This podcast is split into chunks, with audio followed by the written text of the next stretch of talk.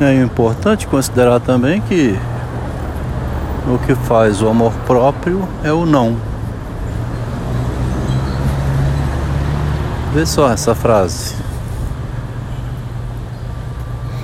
Quando você fala não para uma pessoa, ela é tocada, né?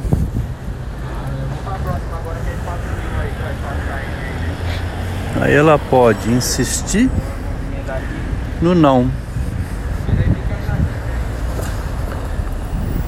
Não pode botar a mão aí. Ou você estragou essa peça. Você disse que eu estraguei essa peça. Aquele dia você falou que eu estraguei essa peça. Teve um dia que você disse que eu não ia conseguir passar nessa prova. Uma mãe para aliviar a pressão de uma filha tensa que ia passar no vestibular ou não, foi dizer para a filha: Minha filha, se você não conseguir, não tem problema não, você tenta ano que vem de novo. A moça guardou aquilo, estudou, passou, quando passou, chegou e disse para a mãe: Você tinha dito que não ia passar. Você duvidou se eu ia conseguir ou não. Lá no ano anterior, a mãe tinha dito aquilo para aliviar a pressão, para acalmar o delírio da perse perseguição, da ideia de que tem que passar, não pode falhar, né? O que era para acalmar a moça foi um ferimento nela. Você duvidou de mim, achou que não ia conseguir.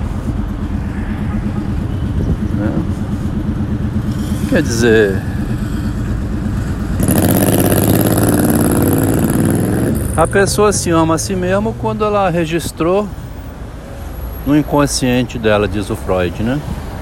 Registrou a proibição, o não, o desmerecimento, a dúvida sobre a capacidade, foi exposta a ela mesma, ao medo da, de, não, não conseguir.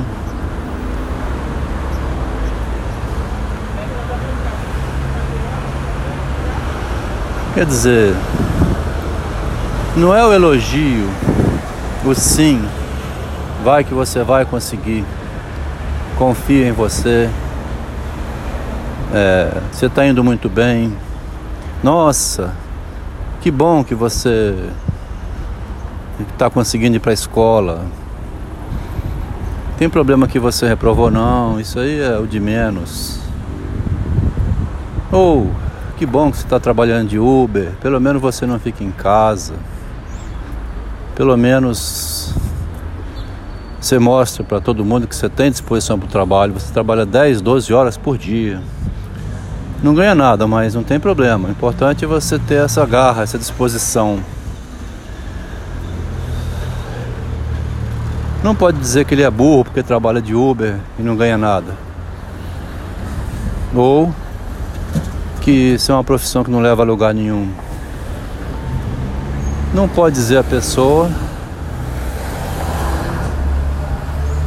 que apesar de tudo que ela faz, e que não resulta em benefício nenhum para ela, que ela está sendo feita de boba. Não se pode falar isso. Tem que ficar elogiando.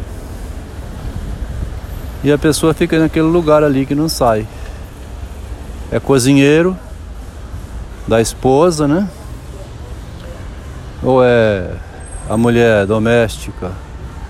Ou enfim, ficar isolando aqui um caso ou outro. Tem uma irmã extremamente é, capaz, inteligente, né? Que não, não aproveitou muito bem essa capacidade.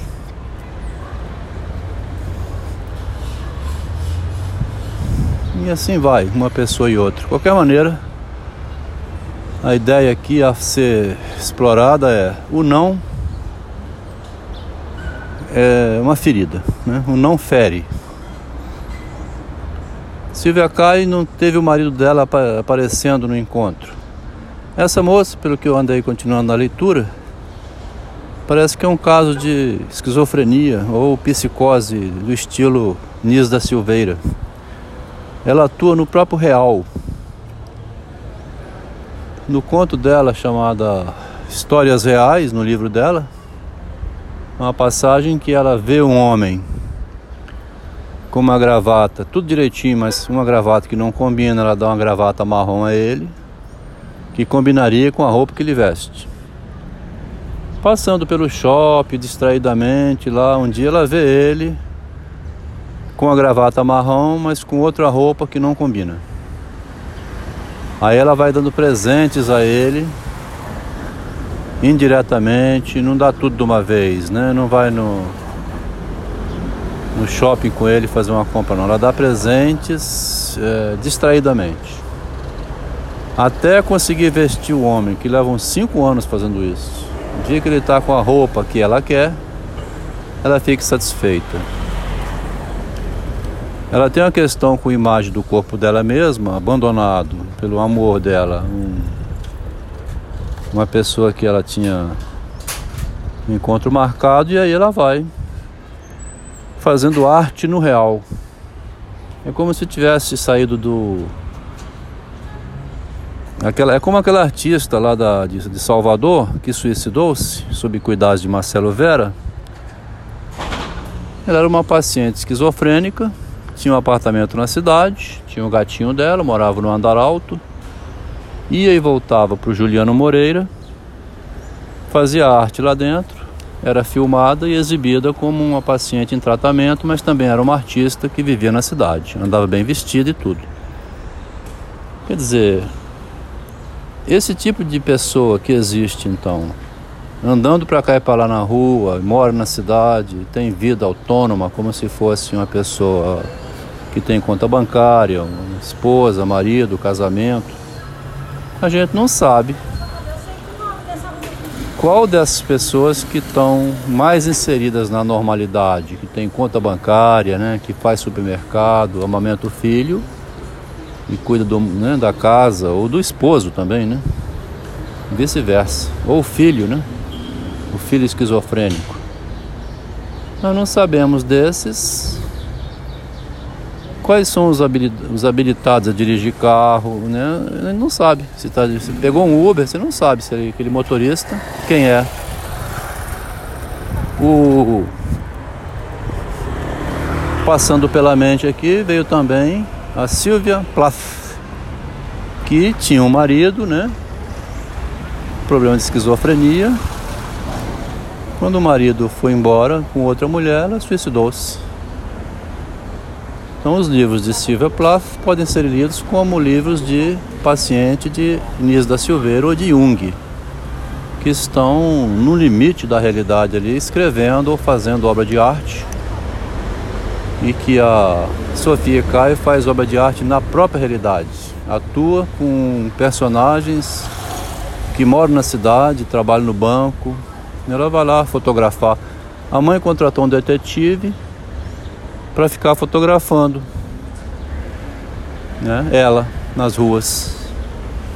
Ou outras pessoas que ela designasse, fotografa fulano, aquele cara sai do escritório às 5 da tarde, segue ele e vai fotografando, por exemplo. Né? Aqui nós estamos vendo também vídeos que fazem o que chama prank, peças, né? Pregam peças, mas eu acho que ali é autorizado, né? São montagens de vídeo. A pessoa amarrou lá uma sacola de supermercado nas costas da mochila de uma, que vai saindo e andando e aquela sacola vai desenrolando com a ajuda de quem amarrou. É possível que ali, para não caber processo, né, tivesse sido uma armação. Mas então ali é brincadeira, né? Ali é prank que chama. Não é uma atuação de uma pessoa que mora na cidade está usando os cidadãos como peça de uma obra de arte. Caminhei nessa direção aqui para em relação ao não, né? O não como formador da gente. Quando uma pessoa me diz não, aí que eu insisto naquela direção, porque magoa, fere. Tem uns que desistem, Existem e tem aqueles que insistem, né? E não desiste do. Inclusive marca como essa menina, cuja mãe foi dizer: se você não passar, não tem problema. Aí que ela estudou mais ainda para provar a mãe que ela ia passar e depois, lembrando o episódio, disse: passei, tá vendo? Você duvidou.